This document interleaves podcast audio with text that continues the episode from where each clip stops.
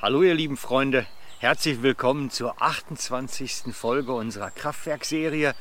Freue mich riesig, wenn ihr immer noch dabei seid oder wenn ihr ganz frisch dazugekommen seid. Super, dass ihr das entdeckt habt und euch auch zulassen, zurüsten lassen möchtet, in der Kraft Gottes unterwegs zu sein. Denn es glaubt mir, es gibt nichts Spannenderes, als in der Kraft Gottes unterwegs zu sein. Sie ist absolut gewaltig, übermächtig und wenn du etwas Gewaltiges in deinem Leben erleben möchtest, du brauchst die Kraft Gottes. Ein anderer Weg gibt es dort nicht. Heute in der 28. Folge möchte ich auf etwas eingehen, was mir in den letzten Monaten mehr und mehr wichtig geworden ist. Und zwar verknüpft Jesus den Vers, dass wir größere Werke tun sollen als er, damit, dass wir in seinem Namen wirken. Und das Ganze steht im Johannes 14. Ich habe extra schon aufgeschlagen bei mir. Johannes 14, es beginnt eigentlich äh, im Vers 12, wo Jesus sagt, wahrlich, wahrlich, also Ausrufezeichen, Ausrufezeichen. Wahrlich, wahrlich ist immer so die Betonung, bevor die zentrale Aussage kommt. Also wahrlich, wahrlich, ich sage euch, wer an mich glaubt, der wird die Werke tun, die ich tue, und wird größere als diese tun, denn ich gehe zum Vater. Jesus verheißt in Vers 12, dass wir noch mehr Werke, was meint Zeichen und Wunder, tun werden, als er getan hat. Ich weiß nicht, ob das in deinem Leben so ist, bei mir ist es noch nicht so, aber ich möchte dahin kommen. Das Ziel ist klar. Und darum ist mir das so wichtig, solche Sachen zu studieren und durchzukauen, bis ich verstehe, wie man da hineinwächst. In dieser Kraft Gottes, so wie sie bei Jesus schon gewesen ist, unterwegs zu sein. Wir sollen mehr tun als Jesus. Und dann kommt die Verknüpfung dazu. In Vers 13 sagt er dann, und was ihr bitten werdet in meinem Namen, das werde ich tun, damit der Vater verherrlicht wird im Sohn. Wenn wir Jesus also, wenn wir den Vater bitten im Namen Jesu, wird er tun, damit der Vater verherrlicht wird, damit Gott groß gemacht wird unter den Menschen. Es geht nicht um uns, es geht nicht um irgendetwas anderes, es geht immer darum, Gott zu verherrlichen. Jede Kraftwirkung Gottes, jede Kraftwirkung des Heiligen Geistes dient dazu, den Vater zu verherrlichen. Nichts anderes. Und deswegen, darum geht es. Darum tut er etwas, um Gott zu verherrlichen. Vers 14 dann nochmal die Betonung, wenn ihr etwas bitten werdet in meinem Namen, werde ich es tun. Es geht immer um dieses in seinem Namen. Und in der Vergangenheit habe ich das Gefühl, ist da irgendwas vom Verständnis her nicht ganz rund gelaufen. Sagen wir es mal ganz vorsichtig. Und ich möchte eigentlich ausholen, um zu erklären, wie es gemeint ist, indem ich eine kleine Geschichte aus meiner Kindheit erzähle. Ihr müsst wissen, als ich kleiner Bub war, hatte mein Vater ein Geschäft. Man verkaufte dort Kochtöpfe und Herde und äh, Nägel und Schrauben und so, was man früher ein Eisenwaren- und Haushaltswarengeschäft nennt. Und als Kind bin ich relativ oft nach der Schule dann ins Geschäft gegangen und habe ein bisschen mitgeholfen, was man so als Kind halt mithelfen kann. Ein bisschen aufräumen, ein bisschen sauber machen, ein bisschen was rumpröddeln, würden wir sagen. Aber halt nichts Bewegendes.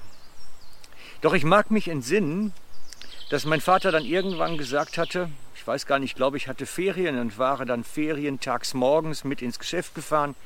Und er sagte mir dann einen Morgen, du solltest jetzt mal zur Bank gehen und das Kleingeld holen. Damals machte man das so, dass man morgens zur Bank ging und sich dann so Rollen mit Münzen holte damit genug Kleingeld in der Kasse war, wenn Menschen bezahlen wollten und man etwas herausgeben musste. Und ich sollte nun los als Bub dieses Kleingeld holen. Ich habe mich natürlich schon gefragt, warum geben die mir das denn? Aber ich bin dann einfach naiv als Kind losgestiefelt, hatte den kleinen Spickzettel dabei, was ich holen sollte, und bin dann zur Bank. War nur drei Häuser weiter, nichts Gefährliches. Und bin da hinein zu dem Kassier, habe mich da als Bub vor seinen riesengroßen Schalter gestellt und gesagt, ich brauche da Rollen Kleingeld, die und die Rollen soll ich holen. Und er fragte mich, ja, wer bist du denn?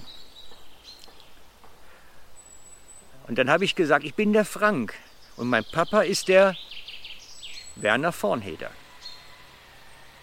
Und dann wusste er, ah ja, da kommst du her. Hat das Telefon genommen, hat den Vater angerufen, ist das richtig so, darf der Bub das holen?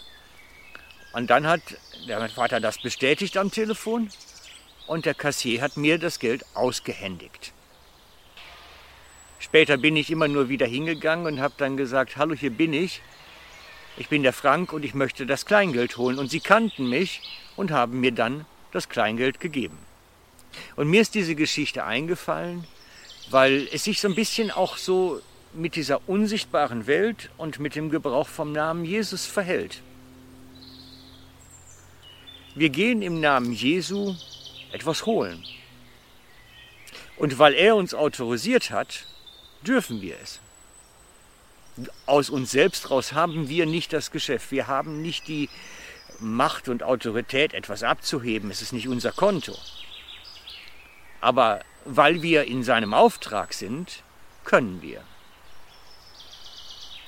Und so wie ich damals als Bub hingegangen bin, etwas abgeholt habe und der sich erst rückversichert habe, ist das bei uns heute auch in der unsichtbaren Welt, wenn wir dem Bösen etwas entrauben. Ich möchte es mal ganz konkret auf diesen Fall beziehen.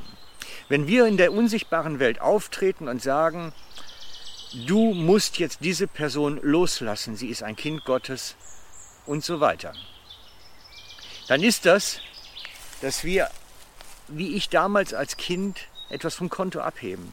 Der sagt, ach ja, sag mal, warum kommst du denn jetzt und willst da den Person freisetzen? Es ist wie, wenn ich als Bub dahin gehe und Geld abheben will, auch von dem Konto meines Vaters. Genauso tauchen wir jetzt plötzlich auf in der unsichtbaren Welt und wollen dort etwas bewegen, nicht aus uns raus, sondern wegen Jesus ist es möglich. Und so ist dieser Anfang es braucht wie ein Freikämpfen. Und wenn wir Ruf haben in der unsichtbaren Welt, unser Standing haben, unsere Position haben, und wenn da die, unsere Rolle geklärt ist und die unsichtbare Welt uns kennt, wie wir in Autorität unterwegs sind, dann wird das zweite, dritte, vierte Mal gar nicht so problematisch sein, weil wir bekannt sind. So ist es geschehen bei Paulus in Ephesus. Steht geschrieben in Apostelgeschichte 19. Es steht geschrieben in Apostelgeschichte 19, die Verse 13, 14, 15, 16, 17. Genau. Schauen wir uns das mal an. Einige der umherziehenden Juden aber, die Beschwörer waren, versuchten den Namen Jesu zu nennen über denen, die böse Geister hatten und sagten, wir beschwören euch bei dem Jesus, den Paulus predigt.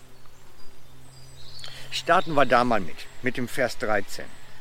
Das heißt, es war damals eine Kultur, dass jüdische, umherziehende, angeblich religiöse Leute versuchten, Kranke durch sogenanntes Flüche lösen, Dämonen vertreiben, zu befreien. So auch diese Söhne des Hohenpriesters Skevas. Dazu gehört die Geschichte, dass die Juden eigentlich schon seit Ewigkeiten die Hohepriesternamen dokumentieren. Und einen Hohepriester Skevas hat es nie gegeben in der jüdischen Dokumentation. Und man geht allgemein davon aus, dass das wie ein Künstlername dieser umherziehenden ähm, Geschwister, würde ich mal sagen, war.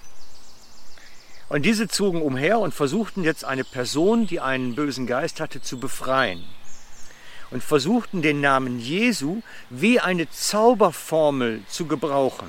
Das hat alles ein bisschen Anklang an Harry Potter, würde ich fast sagen. Du musst die Zauberformel so und so sagen, in der richtigen Betonung, in der richtigen Intention und dann wird es gelingen. Diese sieben Söhne des Skevas, das steht in Vers 14, es waren aber sieben Söhne des Juden mit Namen Skevas, eines hohen Priester, die das taten. Und Vers 15, als aber der böse Geist antwortete, Jesus kenne ich genau und von Paulus weiß ich auch, aber wer seid ihr? Das heißt, sie gebrauchten den Namen Jesus wie eine Zauberformel und versuchten damit etwas zu machen, waren aber selber unbekannt in der unsichtbaren Welt, bei den Mächten der Finsternis. Sie waren unbekannt. Und damit hatten sie auch keine Berechtigung, irgendwo im Namen Jesu etwas zu tun. Und oftmals geht es uns ähnlich. Wir versuchen im Namen Jesu etwas zu tun und bekommen nichts. Es hat damit zu tun, dass wir unbekannt sind.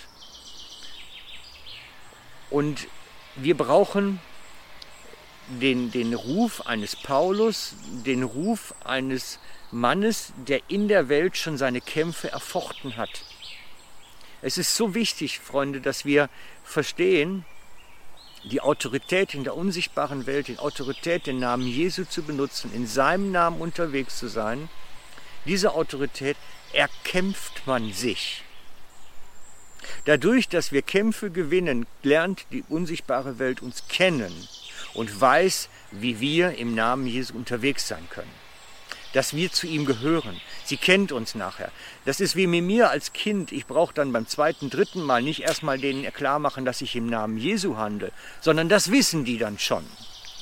Von Paulus wissen wir, sagen die Dämonen. Und ich wünsche mir einmal, dass die Dämonen sagen, von Frank, das wissen wir. Deswegen machen wir Raum. Und dann kommt als Vers 16 dazu, und der Mensch, in dem der böse Geist war, sprang auf diese sieben Söhne zu und überwältigte sie und war so mächtig gegen sie, dass sie nackt und verwundet aus dem Haus flohen. Freunde, das Gebrauch vom Namen Jesu ist keine Zauberformel, sondern es ist unsere Autorität, die wir in der unsichtbaren Welt haben, die wir uns erkämpft haben, die wir erfochten haben in Kämpfen. Es geht darum, dass die unsichtbare Welt, dass wir in dem Namen Jesu unterwegs sind, in seiner Autorisierung, so wie mein Vater mich damals als Bub autorisierte, Geld zu holen, müssen wir in der unsichtbaren Welt wie rückautorisiert werden, damit wir Kämpfe gewinnen können, Mächte vertreiben können, Dämonen vertreiben können. Wir brauchen unsere gefochtenen Kämpfe und Fights und Siege dass die unsichtbare Welt uns kämpft. Und das kommt leider nicht von heute auf morgen. Das funktioniert nicht wie bei einer Zauberformel, sondern da geht es um unsere Position in der unsichtbaren Welt, wie wir Kämpfe gewinnen. Und das gelingt vor allen Dingen durch Ausdauer und explizit da unterwegs sein, wie der Geist Jesus uns führt. Erkennen, was Gott im Unsichtbaren für uns vorbereitet hat, es ausführen. Im Gebetsleben, in unserem Agieren.